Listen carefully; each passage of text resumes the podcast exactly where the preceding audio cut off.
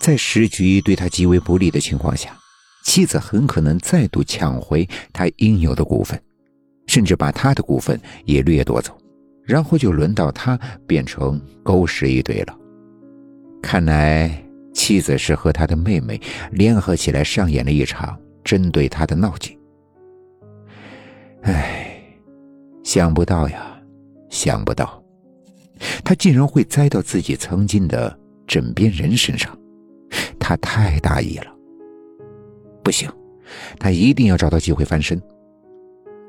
远远的，妻子走下了车，他站在办公室楼外，带着所有大股东迎接他。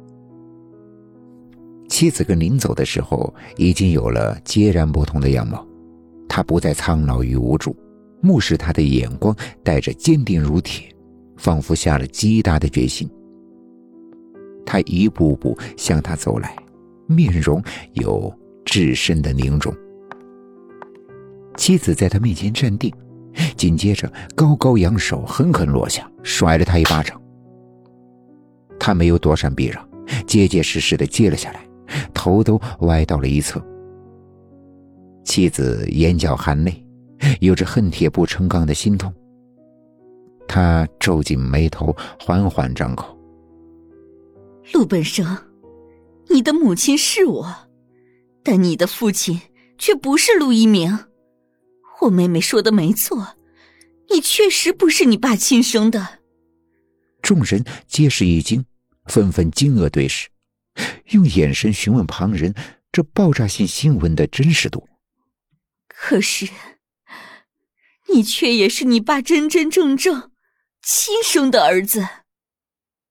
这话一出，在场所有人都搞不懂了，就连陆一鸣都愣在原地。妻子捂着脸，泣不成声。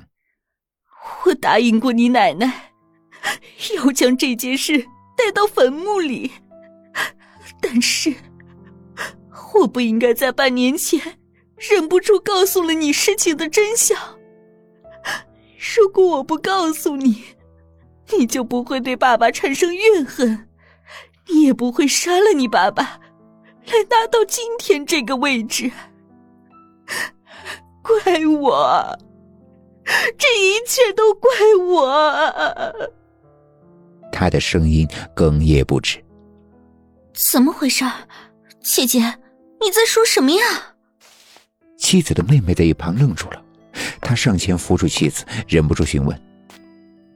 妻子定定望着他：“你爸爸陆一鸣是你奶奶亲生的，但是你爸爸的兄弟们却不是你奶奶亲生的。”这么没头没脑的一句话，更是让所有人都摸不着头脑。唉，家婆已经过世很多年了。我想，为了不让所有人误会我的儿子，也是时候将这件丑事公布于众了。当年我听到了事情真相时，我真的不敢相信，我家的家族竟然会出这样的丑闻。众人搀扶着他进了董事长办公室，安抚好他的情绪之后，妻子才哽咽的将当年的事一一道来。陆一鸣的母亲也是个家族大集团的女儿，不仅精明能干、勤俭持家，远近闻名的美人。除了上述理由之外，母亲远近闻名的理由还有一个：母亲是双胞胎。也就是说，陆一鸣的母亲还有一个和他长得一模一样，如同对着镜子照的姐姐。最初风风光光嫁到陆家。是陆一鸣的大姨，也就是母亲的双胞胎姐姐。双胞胎姐姐嫁来后，迅速给陆一鸣的父亲添了两个儿子，一家人也是和睦幸福，羡煞旁人。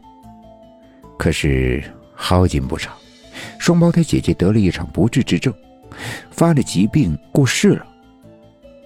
陆一鸣的父亲很伤心，想要宣布妻子的死讯，却被陆家和妻子的娘家喊停。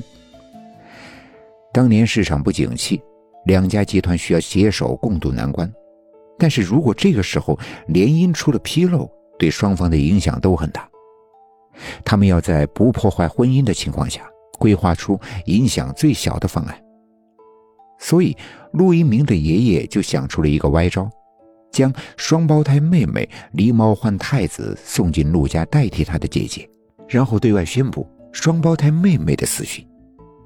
反正两姐妹长得一模一样，掉个包，只要不是太亲近的人，根本察觉不了异样。